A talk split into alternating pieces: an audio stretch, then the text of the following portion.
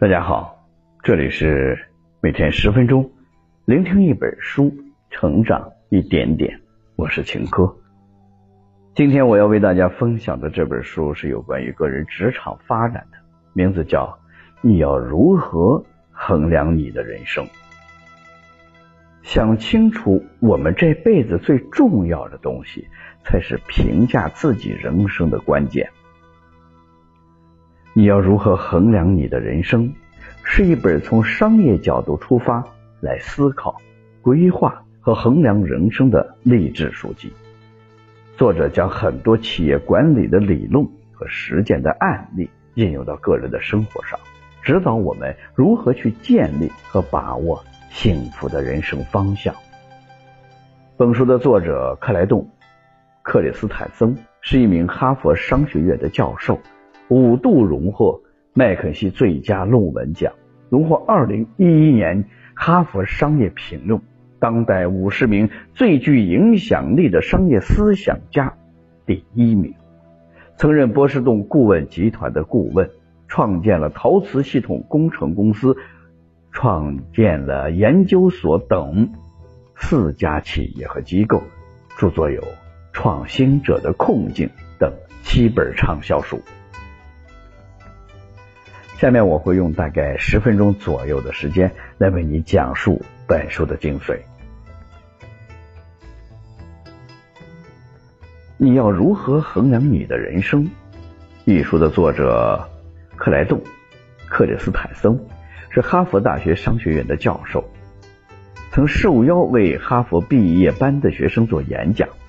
那时的他正身患癌症，与死亡在做斗争。在演讲中，他将 MBA 的课程理论融合到了人生规划和生活中，教会我们如何去思考，而非告诉我们答案是什么。这场演讲被称为哈佛商学院毕业前最重要的一堂课。如果你是一位年轻人，这本书将指导你如何规划自己的人生，如何在事业和生活中。找到满足，如何找到衡量人生的标尺？如果你为人父母，这本书将告诉你如何在家庭和事业之中做出正确的选择与侧重。如果你是一位企业的经营者，这本书将引导你如何建立正确的运营模式，如何帮助你的企业走向成功。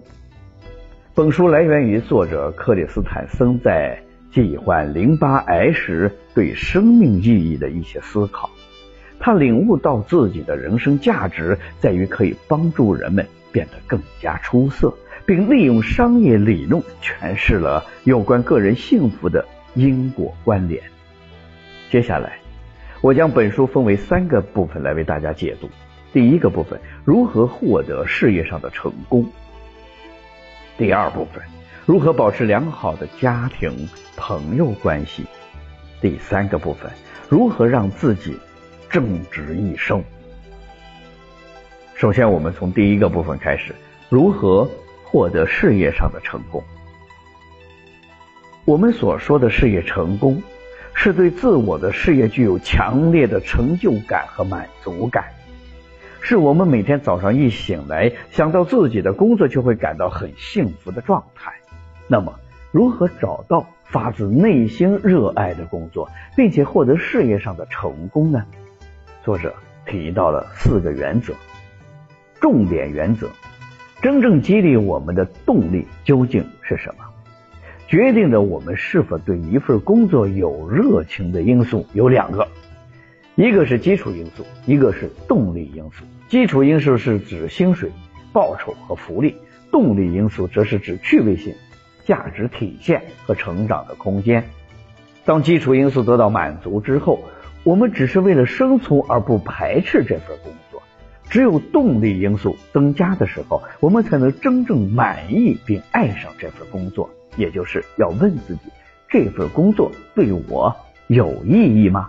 这份工作能让我专业技能得到提升吗？这份工作还有成长的空间吗？这份工作能体现我的价值吗？平衡原则，怎样平衡周密计划与偶然机会的关系？在我们实现目标的过程中，总会遇到忽然出现的机遇，而这个机遇与我们的目标相距甚远。我们该选择机遇，还是继续坚持梦想呢？作者以自身的经历告诉我们，需要认识到这两点：第一，要根据我们所处的阶段来确定或者判断当前计划是否继续实施。第二，几乎所有的成功都离不开周密的计划和意外的机遇。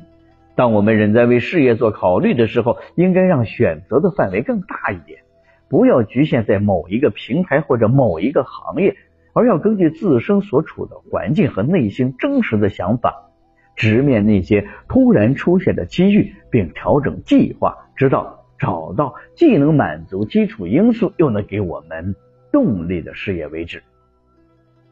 执行原则：我们所实施的计划与最终的目标是否一致？要想实现目标，就得为这个目标付出时间和精力。比如看一家公司，不要只看他们宣传了什么，而要看他们做了什么。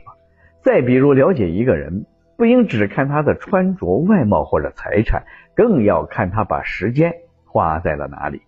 如果我们在实施目标的过程中，把资源分配给了错误的方向，或者把短期的利益放在优于长期利益的位置时，就会出现严重的失误。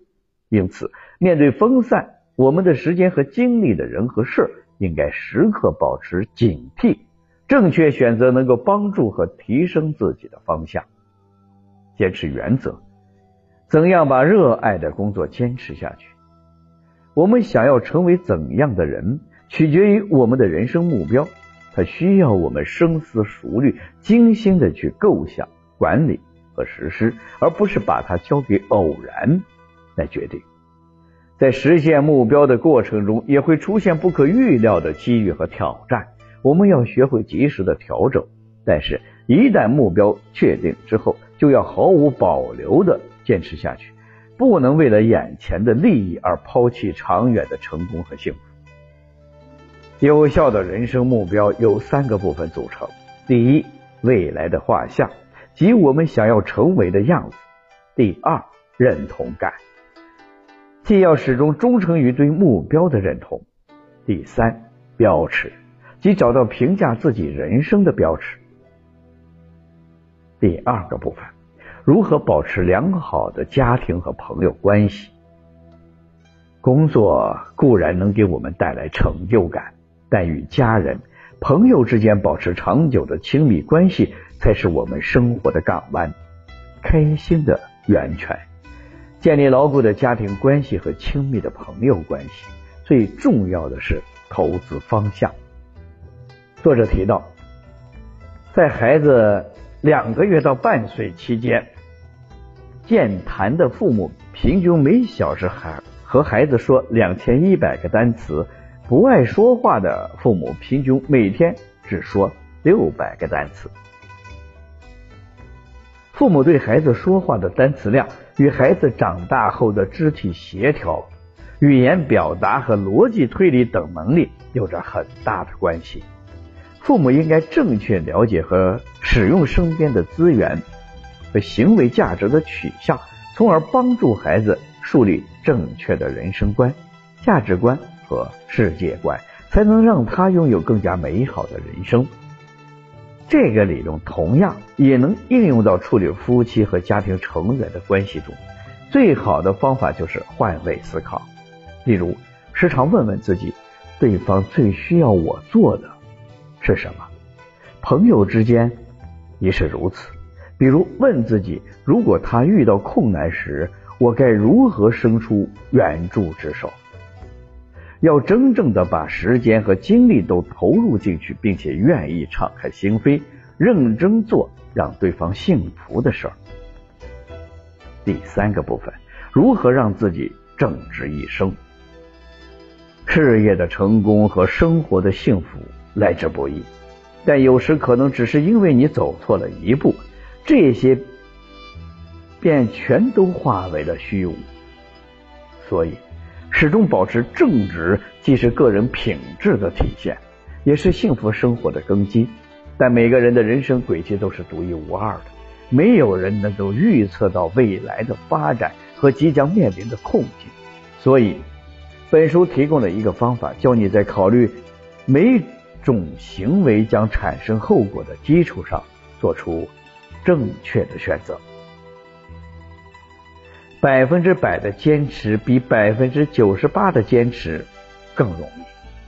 不要利用边缘思维做选择，在涉及原则性问题的时候，即使一小步，也不要铤而走险，也不要给自己任何借口退让，必须坚守自己的原则和信念。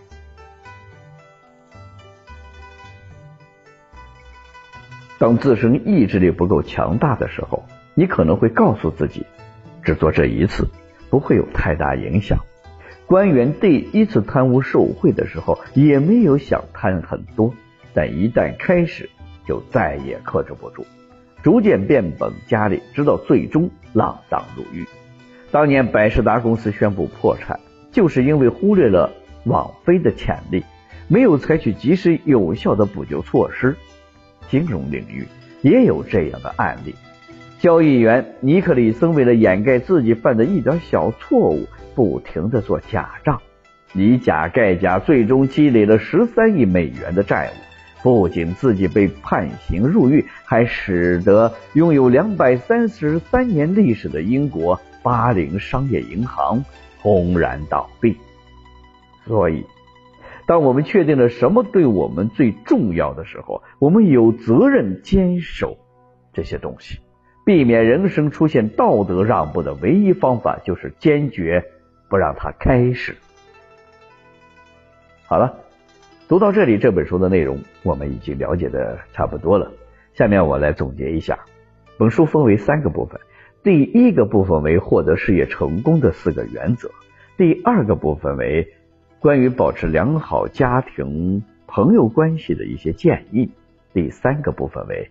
让自己一生正直的方法，懂得并学会了这些，相信你能够更好的把握自己的人生方向，正确衡量自己的人生价值，活出自我，活出属于你的精彩。好了，以上就是今天这本书的全部内容。恭喜你，我们又听完了一本书。每天十分钟，聆听一本书，成长一点点。我是秦科，我们下期再见。